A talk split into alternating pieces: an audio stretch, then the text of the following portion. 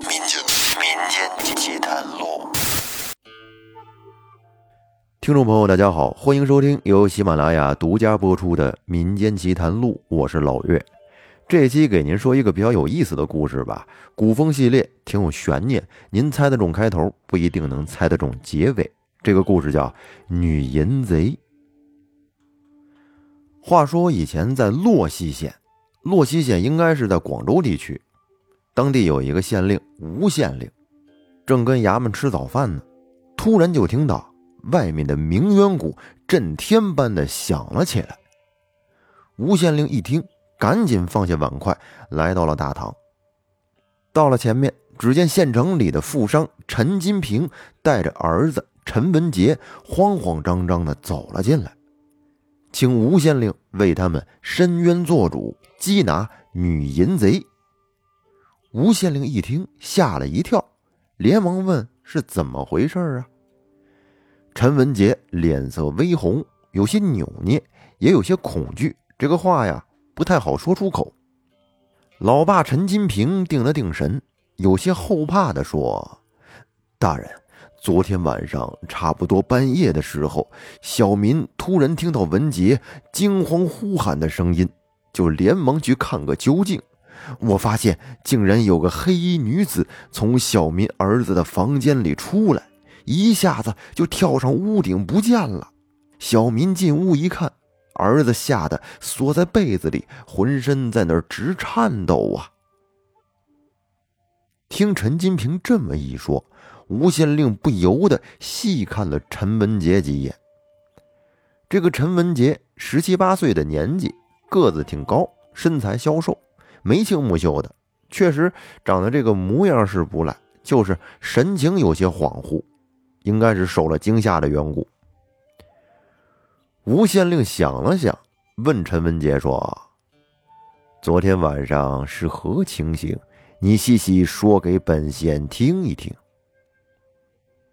陈文杰有些胆怯的抬起头来，见五十出头、已经发福的吴县令看起来很是慈祥的样子，便放松了不少，告诉吴县令说：“大人，昨晚小民在房里睡得好好的，突然有一个女子掀开了小民的被子，她，她用鼻子嗅小民的胸，还还还不停的摸小民的脸。”啊！竟有如此胆大妄为的女子！小民当时吓坏了，连忙去推开那个女子。可是那个女子的力气极大，她她她一只手就把小民的两只手给抓住了，另一只手还在摸小民的脸。小民挣脱不开，只有大喊。那女子这才被吓走。后来小民的爹就来了。吴县令问他。那女子多大年纪，长什么模样？嗯，她脸上蒙着黑纱，又背着光，看不清样子。不过从身形还还有手上的肌肤来看，他年龄应该不大。听了陈文杰的叙述，吴县令是既惊讶又觉得有点好笑。他活了五十多年了，还是第一次听到这么奇怪的案情。一个年轻女子竟然在夜晚去轻薄一个年轻男子，哎，这真是太稀奇了！大千世界无奇不有啊！如果要是说一个男子在晚上啊去轻薄一个女子，这样的话呢，从情理上是说得通的。但是这个案件就有点让人琢磨不透了。吴县令先让陈金平父子回去，他随后调查。这父子俩走了之后呢？吴县令随口指派了一个衙役去陈家查一下现场。那个衙役查完了之后回来，告诉吴县令什么也没有查到，只知道那个女子的身手颇为了得。进入陈家时，没有一个人发觉；逃出陈家之后，也没有人看到她的踪迹。你说这来无影去无踪的，吴县令也无从查起。于是便把陈家的这个案子先放到一边了，没准日后会有什么线索。可谁知才过了三四天，县里书院的一个年轻的先生李玉又来县衙告状了，也是来请求吴县令捉拿女淫贼的。这个李玉啊，剑眉鹰目，身材瘦高，是洛西县里有名的美男子，长得非常的英俊潇洒。李玉气愤地告诉吴县令：“大人，昨晚学生正在睡觉，有个女子悄无声息地进了学生的屋，掀开学生的被子，上下其手。”不但在学生的胸口上嗅来嗅去的，还不许学生反抗，在学生的脸上也乱摸一气。要不是，要不是学生奋力挣扎、大声喊叫，后果真是不堪设想。还请县令把那不知廉耻的女子抓住，严加惩处。吴县令惊讶地问：“你看到那个女子的模样了吗？”“没有。”她蒙着黑纱，学生也没有看到她的样子。那那个女子进入书院时，有没有其他人看到她？那女子武功很高，学生问了，没有人看到她进书院，也没有人看到她出书院。吴县令一听，有点为难，什么线索都没有，这怎么抓人呢？于是便宽慰了李玉几句。让他先回去了。对于这两起女淫贼案，吴县令并没有放在心上。一来呢，女子做采花贼，古今往来他还是第一次听说，不知从何下手来破案；第二呢，陈文杰和李玉也只是被轻薄了一下，也并没有被怎么着嘛，在他看来没有什么大不了的。可谁知接下来的一段时间里，不断的有年轻男子来报官，说是半夜被女子强行抚摸，其中有个姓郑的少爷还被打了，打得鼻青脸肿的。吴县令觉得有些奇怪，那些被轻薄的男子都没被打，为何这个郑少爷会挨打呢？于是他便仔细的询问了郑少爷。此时呢，瘦瘦高高的郑少爷被打的眼睛都肿了。跪在那儿摇摇欲坠的，看起来很可怜。郑少爷支支吾吾的，被吴县令逼问了几句，隐瞒不过，才结结巴巴的告诉吴县令说：“大人，小民见那女子身材苗条，肌肤也细腻，想着她应该长得不丑，于是我我就顺从了他。小民只是反手抱住他，还想把他蒙面的那黑纱给扯下来。”看看他长什么样子，可谁知他竟然生气了，于是就把小民给揍成这样。吴县令一听，简直是哭笑不得。那个女淫贼还真挺难伺候啊，顺从他的反而被打，不顺从他的呢，他要强行上攻。估计他是怕被郑少爷揭开庐山真面目吧。看来这个女淫贼应该是本县人。这时，终于得到了一点线索，吴县令便命令杨捕头去查一查县里的武馆、镖行里边那些会武功的女子。杨捕头还没查出点头绪来，此时洛西县已经是议论满天飞了。这些男子们有那义正言辞的谴责女淫贼。实在是太不知廉耻了，这个女人怎么能这样呢？但是还有一部分男子啊，是暗暗的期待这个女淫贼可以光顾一下自己。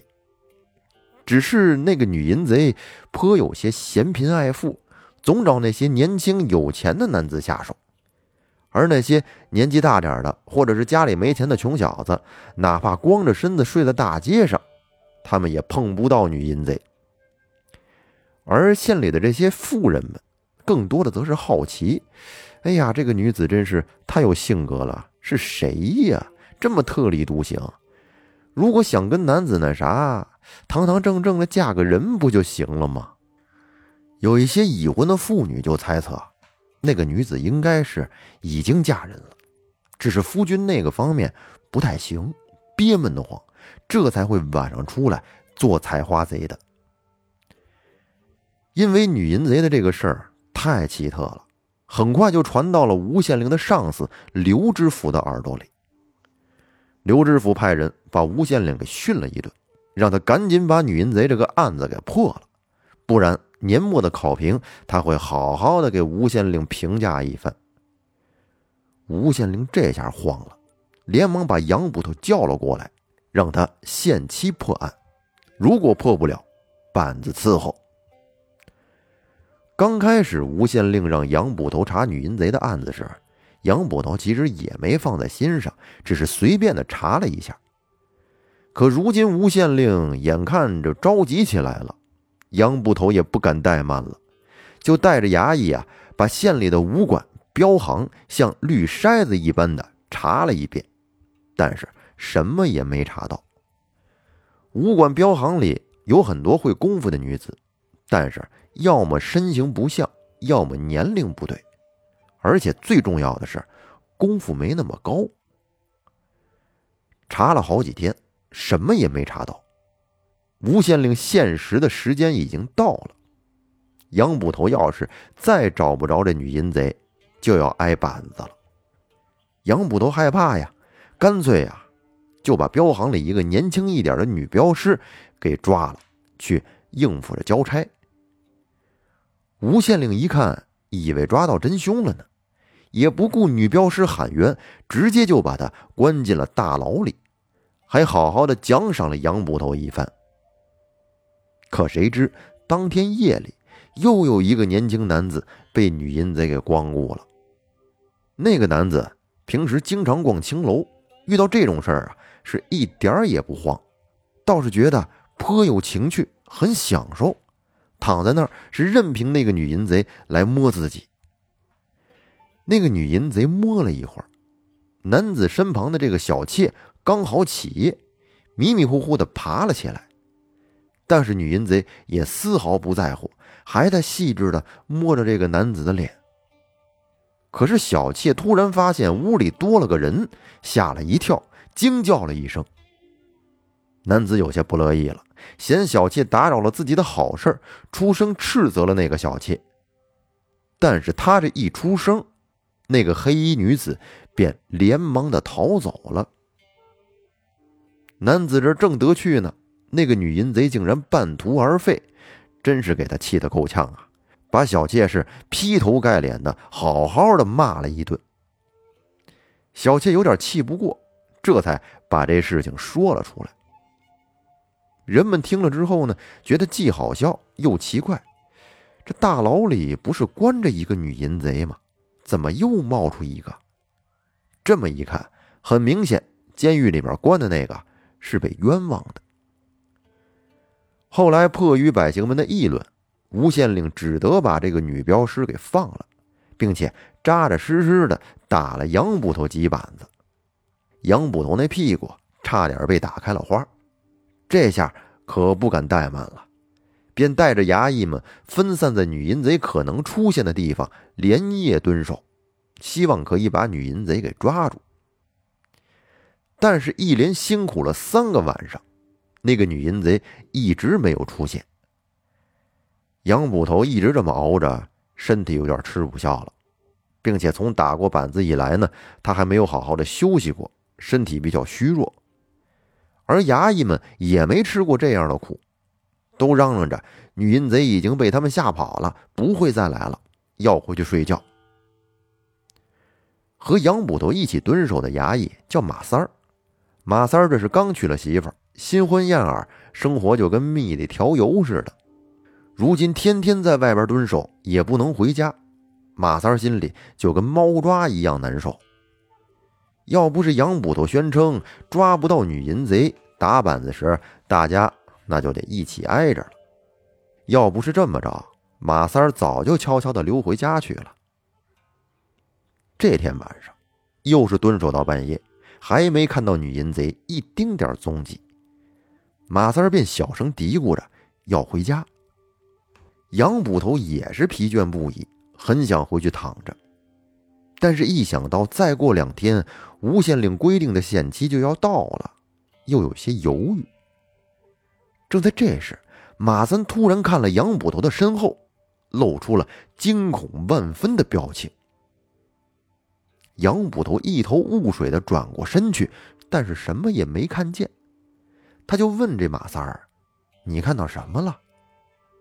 马三儿不可置信地说：“我我看到一个女子在树梢上走路，一眨眼就不见了。”杨捕头摇了摇头：“你肯定是眼花了，谁能在树梢上走路啊？”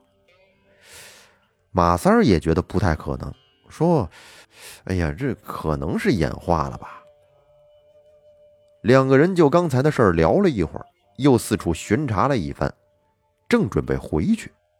突然，一个黑影从杨捕头头上嗖的一下就飞了过去。杨捕头抬头一看，只见一个黑衣女子在树梢上走了几步，接着就如同一只大鸟一般飞向了空中，一会儿就消失不见了。杨捕头目瞪口呆的看着黑影消失的地方，马三儿也看见了，惊呼道：“老大！”刚才我看见的就是他。杨捕头说：“好，这一定就是那个女淫贼。明天去打听一下，谁被他轻薄了。”第二天，马三儿还没来得及去问谁被轻薄，县里边一个年轻书生已经来到县衙击鼓告状了，说是自己昨天晚上被女淫贼光顾了。那个书生瘦高瘦高的。模样长得也比较普通，甚至说有些丑陋。吴县令不由得感慨呀：“那个女淫贼，开始可以说还有点眼光，找的男子呢，毕竟都是又高又帅的，还有点钱的。如今怎么这么不讲究了，连这种货色都能下得去手？”书生来告状时，语气虽然十分的激愤。